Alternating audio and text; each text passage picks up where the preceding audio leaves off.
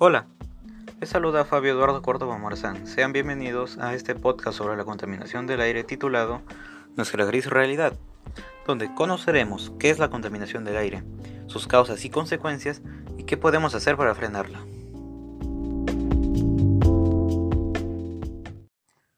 ¿Qué es la contaminación del aire? Por lo general, se considera contaminación del aire cualquier sustancia introducida en la atmósfera por las personas que tenga un efecto perjudicial sobre los seres vivos y el medio ambiente. El dióxido de carbono, un gas de efecto invernadero, es el contaminante que está causando en mayor medida el calentamiento de la Tierra. Si bien todos los seres vivos emiten dióxido de carbono al respirar, este se considera por lo general contaminante cuando se asocia con coches, aviones, centrales eléctricas y otras actividades humanas que requieren del uso de combustibles fósiles como la gasolina y el gas natural. Durante los últimos 150 años, estas actividades han enviado a la atmósfera una cantidad de dióxido de carbono suficiente para aumentar los niveles de este por encima de donde habían estado durante cientos de miles de años. Otros contaminantes relacionados con el cambio climático son el dióxido de azufre, uno de los componentes de la niebla tóxica. Una de las características principales del dióxido de azufre y de otros productos químicos íntimamente relacionados es que son los causantes de la lluvia ácida. Sin embargo, también reflejan la luz cuando son liberados en la atmósfera, lo que mantiene la luz solar fuera y hace que la Tierra se enfríe. Las erupciones volcánicas pueden arrojar cantidades enormes de dióxido de azufre a la atmósfera, lo que en ocasiones provoca un enfriamiento que dura varios años. De hecho, antes los volcanes eran la fuente principal de dióxido de azufre. Hoy en día han sido sustituidos por los seres humanos. ¿Cuáles son las causas y consecuencias de la contaminación del aire? Estas emisiones tienen cinco focos básicos producidos por el ser humano. Las industrias. En muchos países, la producción de energía es la fuente principal de la contaminación del aire, aunque no la única.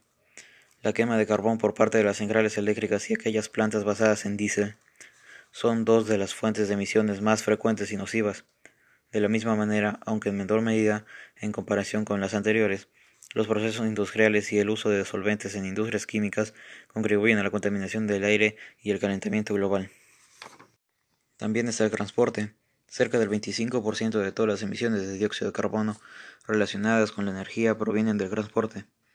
Estas emisiones producen aproximadamente cerca de 400.000 muertes prematuras al año por la mala calidad del aire.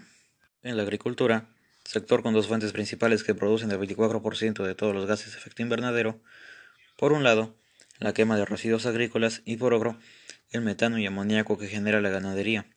Las emisiones de metano son especialmente destacables, puesto que afectan al ozono a ras del suelo. Esta contaminación del aire es causante de enfermedades respiratorias y aumenta el asma.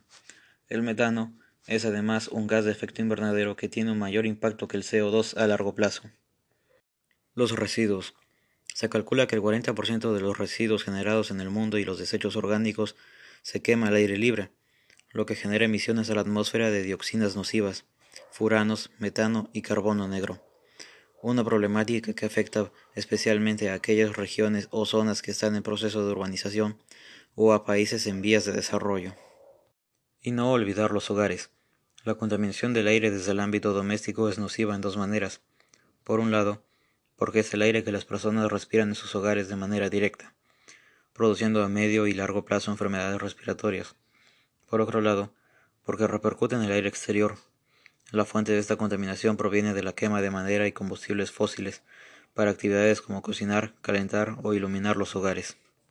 Aunque en términos generales, el 85% de los hogares tiene acceso a fuentes de energía más limpias, al menos en 97 países del mundo. Lo cierto es que se estima que aproximadamente 3 millones de personas continúan usando combustibles sólidos, lo cual es una cifra muy elevada que produce una gran cantidad de emisiones contaminantes al aire. Claro está que no toda la contaminación del aire proviene de la actividad humana. Las erupciones volcánicas, las tormentas de polvo y otros procesos naturales también causan problemas. Tal vez te estés preguntando, ¿qué puedo hacer ante esta grave situación? Te plantearé acciones que puedes hacer tú para ayudar a frenar la contaminación del aire. Usa transporte público, muévete en bicicleta o simplemente camina.